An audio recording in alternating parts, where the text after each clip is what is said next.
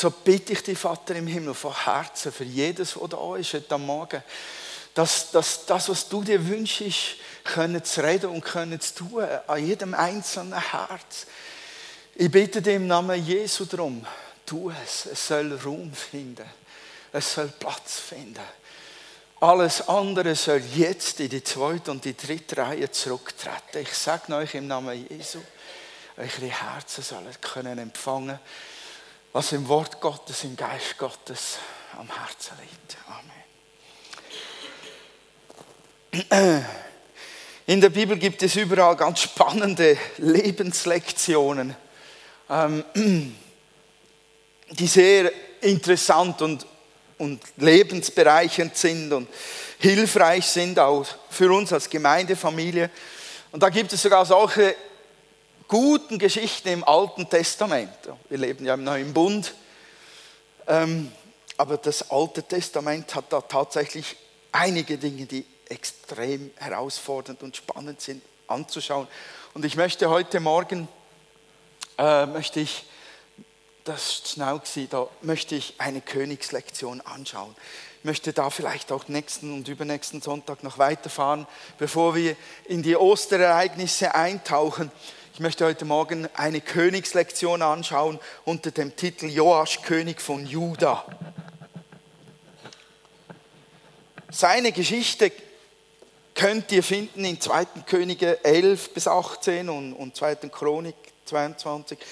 Ähm, die Bibel berichtet eigentlich ganz kurz und einfach. Das macht sie so oft, fast wie im Telegram-Stil, so schier emotionslos. es ist unfassbar, was da geschieht. Ich lese vor aus 2. Könige 11, 1 bis 3. Da steht in der Bibel, als Atalia, die Mutter von König Ahasia, erfuhr, dass ihr Sohn tot war, brachte sie alle übrig gebliebenen Mitglieder der Königsfamilie um. Doch Ahasias Schwester Josheba, ihr müsst euch die Namen nicht merken. Ich wiederhole nachher die wichtigen Namen so oft, dass sie euch bleiben.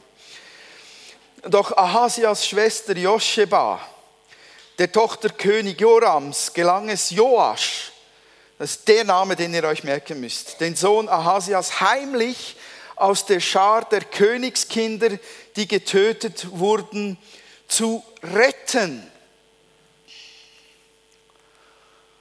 Sie brachte Joasch und seine Amme in die Bettenkammer. So verbarg sie ihn vor Atalia, sodass er nicht getötet wurde. Sechs Jahre lang musste sich Joasch im Haus des Herrn verstecken. So lange herrschte Atalia über das Land. Es ist einfach unfassbar.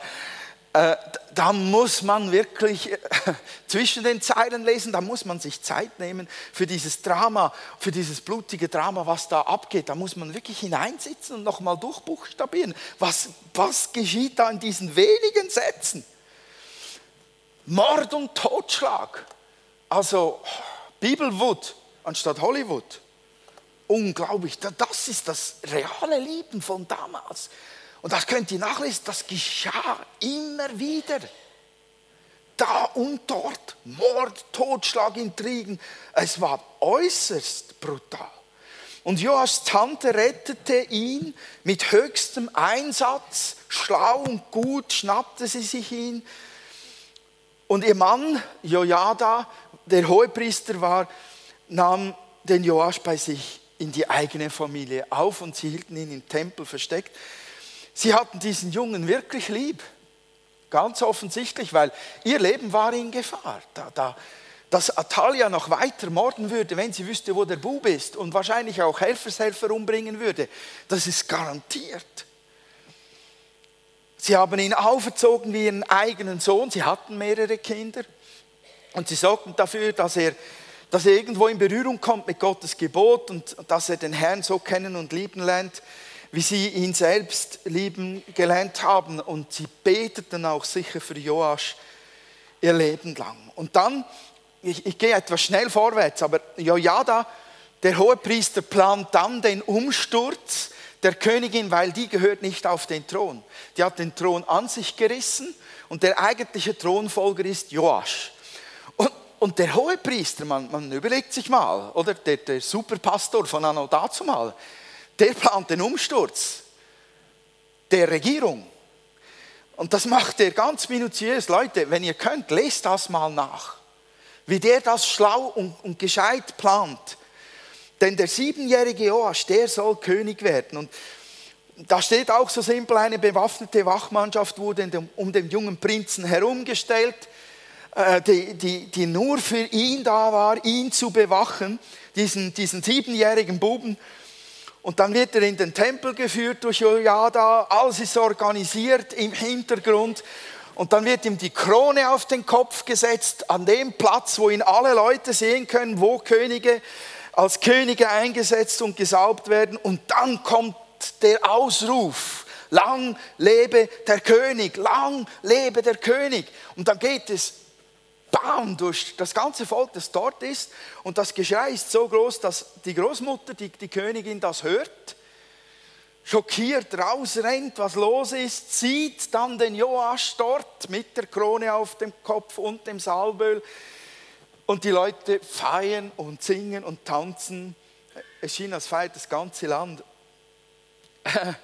Und die war natürlich wütend, zerreißt ihre Kleider und schreit heraus, Verrat. Verrat. Und das war eigentlich das Signal, dass die Leute, die zu ihr gehören, aufstehen und kämpfen.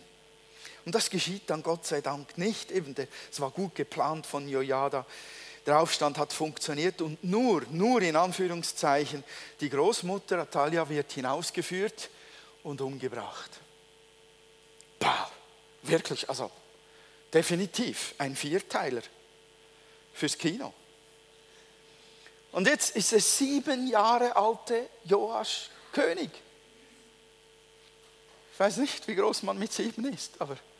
Und das ist nicht ungewöhnlich zu diesen früheren Zeiten. Das ist nicht ungewöhnlich. Wesentlich ist die Blutslinie, die Abstammung, die Verheißung, die auf diesem Kind liegt. Es ist nicht die Größe, das Alter oder die Reife.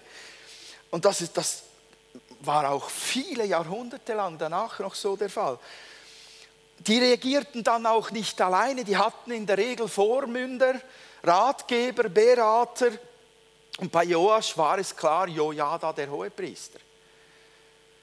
Und dann gibt es, da, da, dort will ich hin, da gibt es einen Schlüsselsatz in der Bibel, wo über Joasch, den neuen König, geurteilt wird. Jojada, der Hohepriester, der beeinflusste und prägte den Joas jahrelang als kleines Kind und die weiteren Jahre seiner Regentschaft. Und er führte ihn offensichtlich geistlich auch. Und wir lesen in der Bibel dann das ganz einfache Wort, solange der Priester Jojada am Leben war, tat Joas, was dem Herrn gefiel. Ganz eindeutig das, das sind Zwischentöne drin, auf die man achten muss. Ganz eindeutig muss Joasch in diesen vielen Jahren, sechs Jahre des Verstecktsein und die vielen Jahre in dieser Beziehung zu Jojada stark unter dem Einfluss vom Hohepriester gestanden worden, äh, gestanden war, keine Ahnung, was der Fall ist. Äh, er muss mit Gottes Wort in Berührung gekommen sein, er muss muss mit, mit den Gepflogenheiten, mit dem Gebot, mit, mit den kulturellen Sitten und so weiter geprägt worden sein, dass es das hier heißt. Und man, man, man könnte einfach daran vorbeilesen, solange der Priester Jojada am Leben war, tat Josch, was dem Herrn gefiel. Aber das ist ein absoluter Schlüsselsatz. Hier liegt eine Königslektion drin. Es lief nämlich gut im Land dann. Der Baalskult wurde abgeschafft. Der König wollte, dass dieser Baalskult aus dem Tempel verschwindet. Da wurde Material rausgerissen aus den Nischen und Ecken des Tempels, wo dieser Baal eingemauert oder aufgestellt war. Das, das war Revolution. Und dann wurde auch gesammelt. Joasch war der Erste, der eine Sammelbüchse baute, eine ziemlich große, wo die Leute dann Geld hineinlegten und, und da wurde der Tempel wirklich, wirklich schön ausgebessert und es wurden wertvolle Gegenstände geschaffen aus Silber zur Ehre Gottes. Und dann nach 130 Lebensjahren starb der Jojada. Bam, innerhalb kurzer Zeit dreht sich komplett alles bei Joasch. Immer wenn starke Berater oder Begleiter oder gar ein Vormund eines Königs stirbt, dann kommen überall in den Königs- und Regierungshäusern die Machtverhältnisse ins Wanken. Das ist ganz normal, weil Unsicherheit sich breit macht. Und, und die Leute, die früher keine Chance hatten, auf, auf einen König Einfluss zu nehmen, die kommen dann angelaufen und versuchen sich Gehör zu verschaffen. Die Bibel sagt, genau das geschieht bei Joasch, aber nach Jadas Tod kamen die führenden Männer Judas und verneigten sich vor dem König und er hörte auf ihre Ratschläge. Folge davon, sie verließen das Haus des Herrn, des Gottes ihrer Vorfahren. Die sind nicht ausgezogen aus dem Tempel. Das ist das Herz, das den Herrn verlassen hat. Und beteten stattdessen Aschera-Bilder und Götzen an. Wegen dieser Schuld wurde Gott sehr zornig auf Juda und Jerusalem. Ja, dramatisch. Und Gott bleibt nie untätig. Dann geschieht Folgendes. Der Herr schickte Propheten, die die Menschen zur Umkehr bewegen sollten, und sie warnten, aber das Volk wollte nicht auf sie hören. Da kam der Geist Gottes über Zecharia, den Sohn des Priesters Jojada.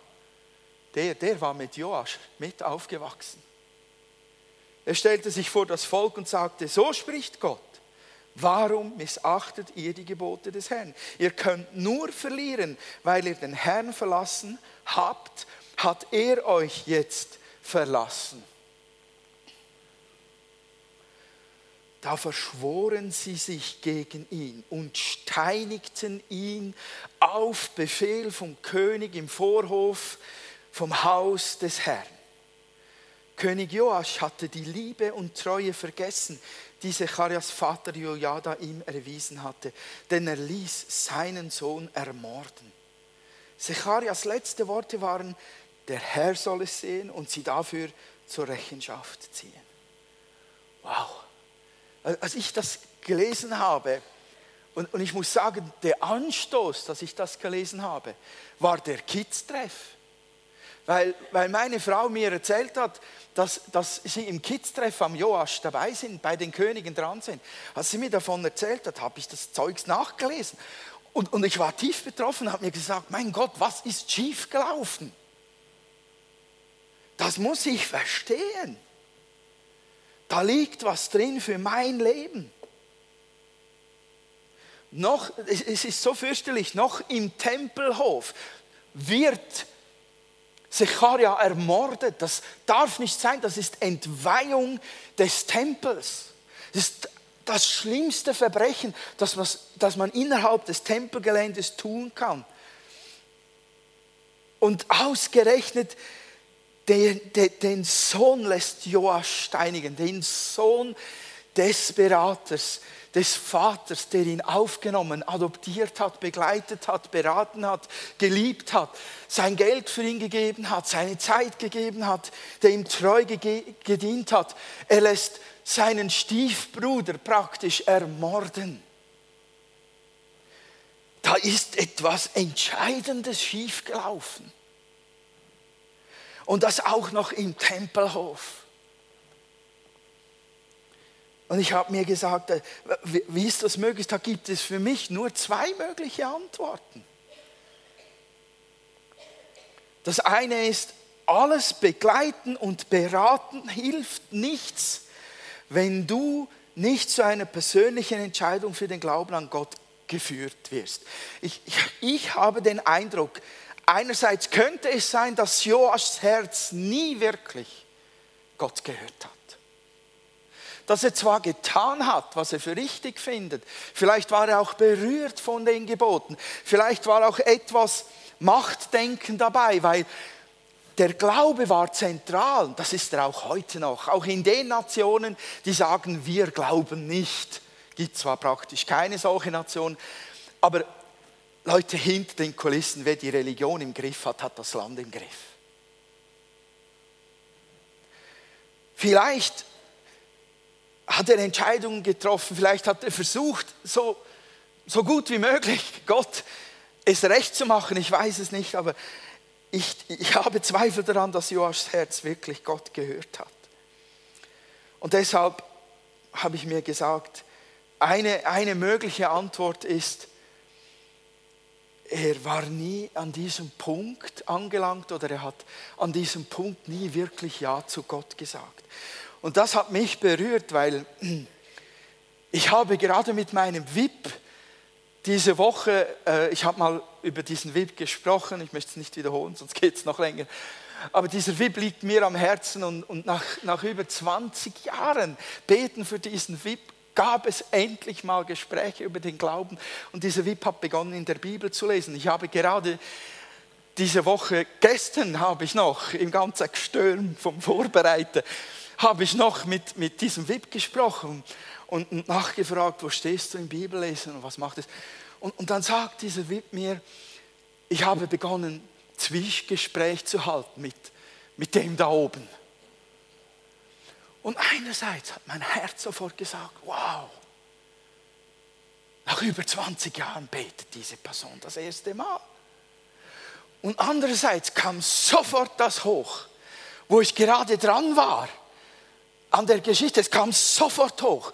Und ich habe mich so beherrscht, nicht gleich sofort es zu sagen, zu denken, oh, behalte es in deinem Herzen. Das ist gut, es ist gut. Sie hat begonnen, in der Bibel zu lesen. Sie hat begonnen zu beten, das ist gut. Aber der Moment der Entscheidung, René, verpasse ihn nicht, ihr zu sagen. Und jetzt musst du von Herzen glauben, weil ich schon innerlich sah, wie man so jahrelang Bibel lesen und so irgendwo beten kann, aber nicht die Entscheidung fällt. Das hat mich richtig geschüttelt innerlich, dieser Moment. Wir dürfen die Menschen um uns herum und auch gerade unsere Kinder nicht einfach nur geistlich beraten und begleiten und in einer religiösen Kultur erziehen und den Rest einfach dem Zufall überlassen. Unsere Kids wachsen möglicherweise in einem christlichen, glaubenden Umfeld auf und sie werden geprägt vom Kids-Treff, vom Teenie-Programm zusätzlich zu uns selbst und was weiß ich. Aber Leute, die werden nicht zufällig überzeugte, gläubige Kinder Gottes. Es braucht die persönliche Entscheidung eines jeden Herzens. Es braucht das Wissen, was Paulus sagt. Ich lebe also mein Leben in diesem irdischen Körper im Glauben an den Sohn Gottes, der mich geliebt und sich selbst für mich geopfert hat. Das ist entscheidend. Ohne diese Basis, ohne diese Glaubensüberzeugung, ohne diese Entscheidung davor, wird ein Herz nie umgewandelt. Da hat der Heilige Geist keinen Zugriff und kann ein Herz nicht umwandeln und in der Tiefe verändern. Die zweite mögliche Antwort, warum so Schlimmes geschieht ähm, bei Joasch, ist für mich, eventuell hatte hatte er eine Verbindung zu Gott, aber die, die, die hatte keinen Tiefgang, die hatte keine Reife, die hatte keine Wurzeln bekommen, die hatte keine, keine so starken Überzeugungen gewonnen, die sich durchsetzen konnten in ja, schwierigen Momenten oder in Versuchungen. Solange der Priester Jojada am Leben war, tat Joasch, was dem Herrn gefiel. Ich habe mich gefragt, was bedeutet es, wenn ein Mensch im Tempel aufwächst, von Kindsbeinen an begleitet wird, vom Hohepriester, dann begleitet wird als König von ihm weiter und die Anbetung Gottes und den Opferdienst Gottes pflegt? Ich würde normalerweise sagen, er gehört Gott, er liebt Gott und er glaubt an Gott. Wunderbar, so geht es ewig weiter. Aber eben, ganz offensichtlich hatten Jo Aschs Handlungen mit Jojada zu tun und nicht mit eigenen Kernüberzeugungen.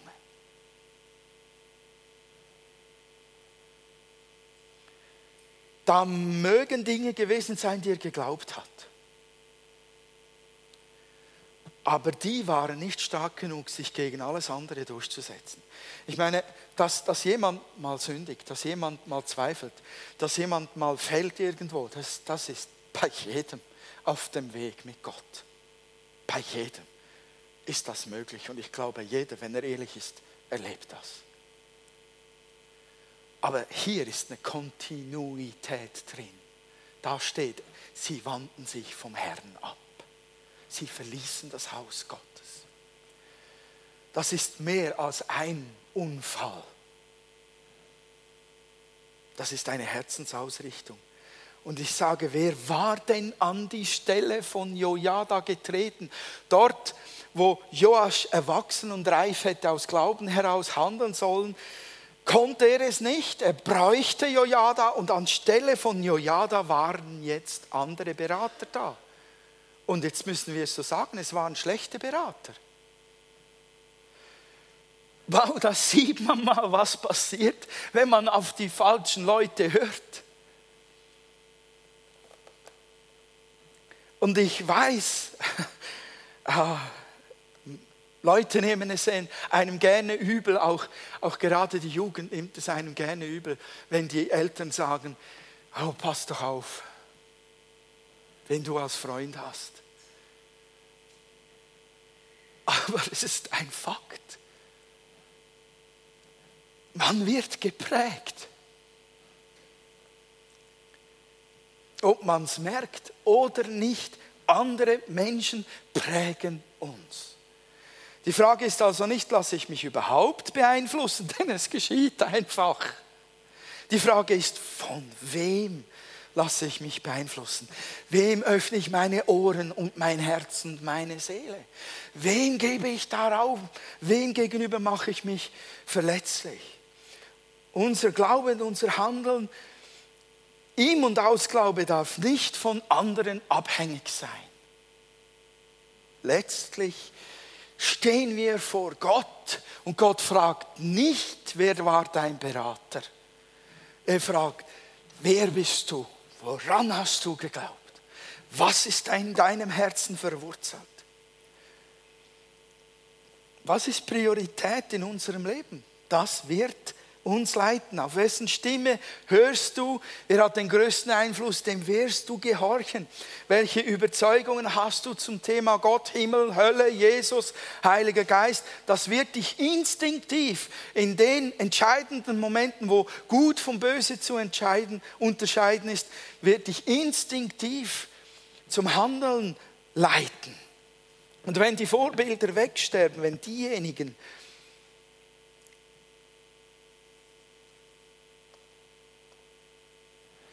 wenn diejenigen, an die man sich lehnen konnte, im Alltagskampf des Glaubenslebens wegsterben, muss vorher schon dein für dich persönlich gewordener Glaube an Gott tragfähig sein.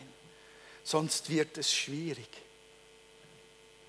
Joas hatte irgendwie dort ein Manko. Diese Tiefe hatte er nicht entwickelt vorher.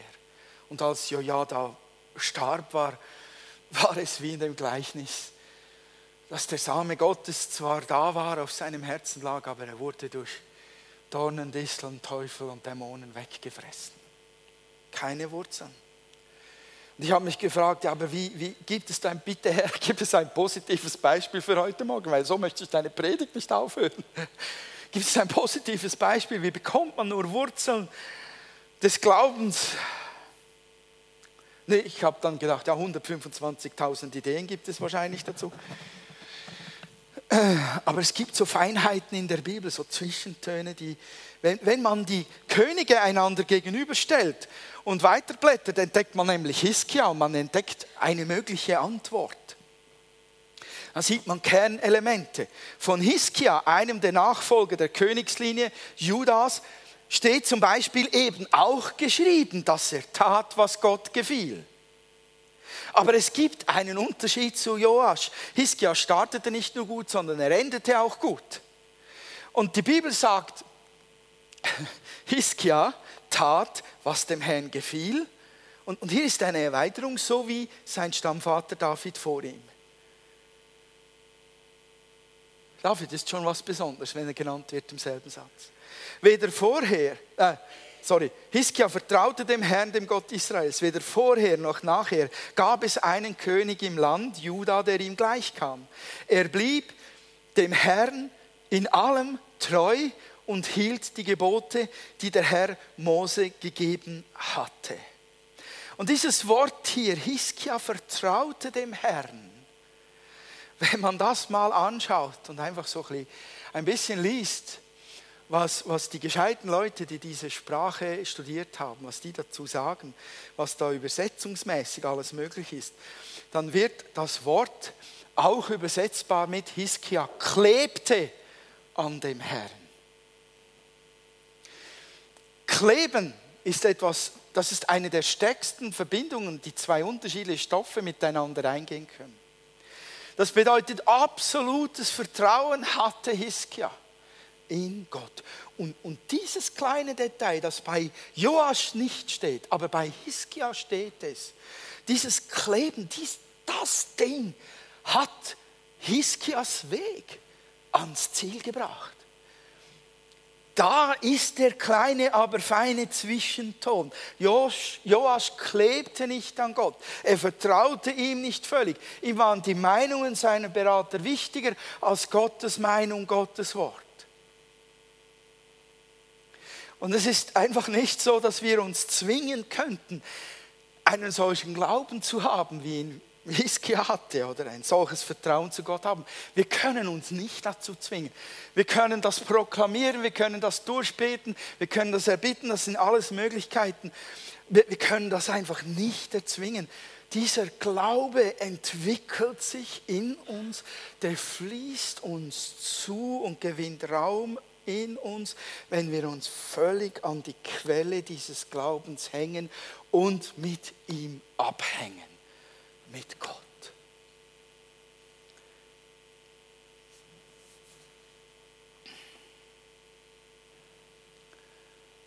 Ich habe heute Morgen Gottes Gegenwart hier gespürt. Und, und für mich war das ein Erlebnis wieder. Weil ich aus einem Durcheinander und Stürm und was weiß ich heraus hierher gekommen bin, mit Lasten, äh, die ich fast nicht tragen mag. Und dann stehe ich hier und ich bete Gott an und ich bringe sogar bewusst Anbetungsopfer, weil ich kämpfe mit dem, was mich belastet. Und ich merke, ich stehe in Gottes Gegenwart und ich merke, wie mich das anfängt zu beflügeln und freisetzt.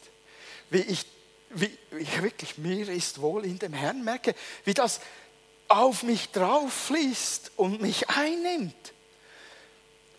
Wenn wir uns in die Gegenwart Gottes stellen und auf ihn schauen, dann ist das möglich. Und dann kommt da Glaube hinein, ohne dass man irgendwas Großes zwingt, noch während dem Ringen. Und das gewinnt Platz und das setzt frei und das tut gut. Und das lässt Glauben, sagen wir den Glaubenstank auf, auffüllen, weil wir uns in die Gegenwart Gottes begeben. Aus, aus diesem Kleben, das, das, ist wie bei David, steckt da drin. David suchte ständig den Herrn. David suchte ständig den Herrn. Hiskia klebte am Herrn. Da, da gibt es eine Wechselwirkung. Es fließt zu. Dieser Glaube kannst du dir nicht in erster Linie erarbeiten, der fließt dir zu, wenn du den Herrn suchst. Das Verlangen im Herzen, an Gott kleben zu wollen, ihm zu vertrauen, lässt unseren Glauben wachsen, reif werden und Tiefe bekommen. Und ich lade dich herzlich ein, bete doch mal eine Woche, wie die Kinder in Kids Treff das diese Woche getan haben. Bete mal eine Woche lang, stell dich vor Gott, nimm dir Zeit, denk darüber nach, was glaube ich eigentlich? Wem vertraue ich? Wem höre ich zu? Wem gebe ich Raum in meinem Leben? Welche Dinge, von denen bin ich wirklich überzeugt? Für uns muss das Wichtigste Gott sein.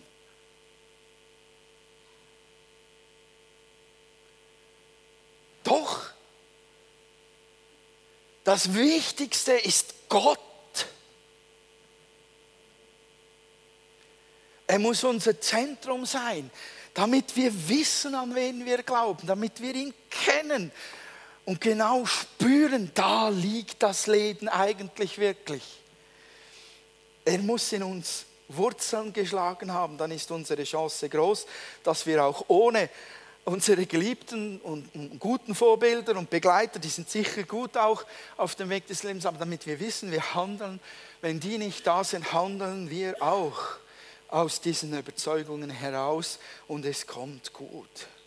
Und wenn man in Gefahr ist und versucht wird und sich unser Herz vielleicht von Gott abwenden will, dann hören wir dann die warnende Stimme, dann sind wir empfänglich. Und jetzt bin ich schon fertig.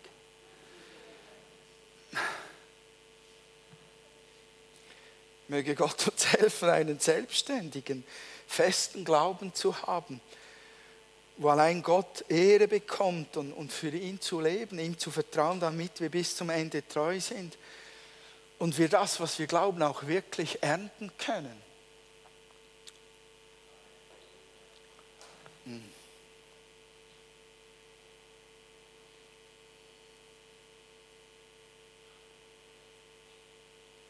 möchte, dass wir einen Gebetsmoment haben.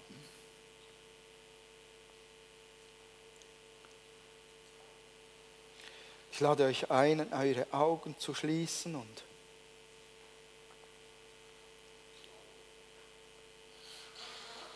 Gott zu bitten, dass er aus dieser Königslektion etwas euch ins Herz hineinsagt. Und das, das Erste, was da kommt, auf das hört mal wirklich genau hin. Lasst uns einen Moment damit vor dem Herrn stehen und uns einfach bewegen lassen vom Heiligen Geist. Ich führe dann im, im Gebet weiter. Lasst uns einfach einen Moment da stehen.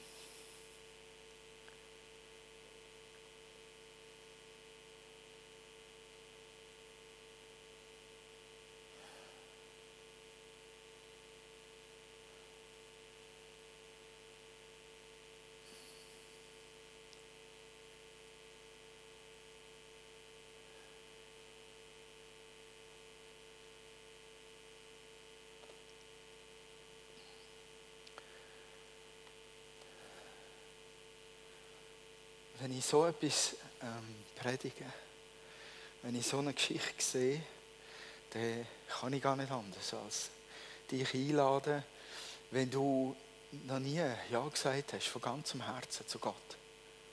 Wenn du vielleicht aufgewachsen bist, gut beraten, gut geistlich geführt.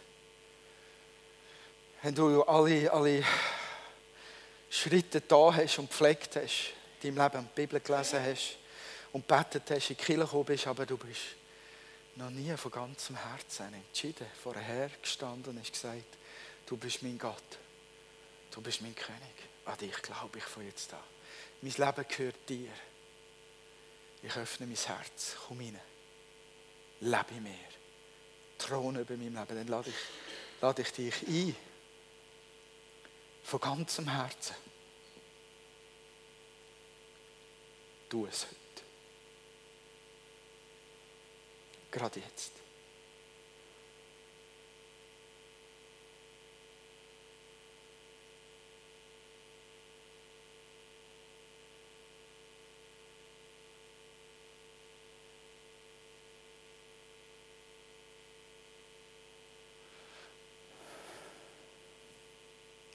Und wenn du merkst, mein Glaube hat schwache Wurzeln,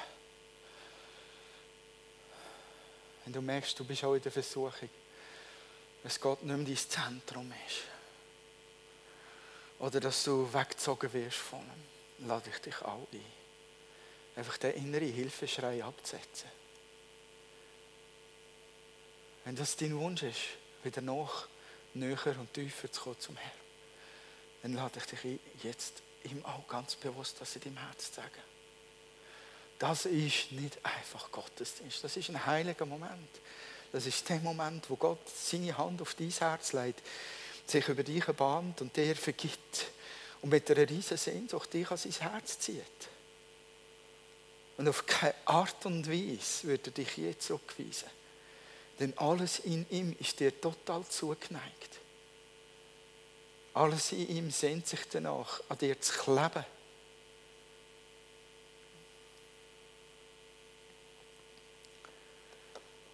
Wenn du Gebet brauchst, eventuell, oder ein Gespräch brauchst, darfst du gerne nach dem Gottesdienst vorkommen oder dir jemanden suchen, den du sehr gerne hast, mit dem du vertraut bist. Gang mit dem ins Gespräch. Aber, aber tu es, lass den Moment nicht verstreichen. Das sind Momente, die sich an sich reihen und tiefen Einfluss haben auf unser Leben. Vater, ich danke dir von Herzen für deine Präsenz. Heiliger Geist, ich danke dir, dass du das Wort in unsere Herzen gepflanzt hast. Und ich danke dir, dass es Frucht trägt. Und ich danke dir, dass unser Gebet von heute Morgen und unsere Entscheidung und unsere Sehnsucht Auswirkungen haben und gute Frucht tragen, Herr. Danke, dass du uns hilfst, den Glauben zu vertiefen, zu bewahren, tief, tief in dir zu verwurzeln, Herr. Wir sehnen uns danach, dir zu kleben. Hilf uns, dran zu bleiben. Ich danke dir im Namen Jesu.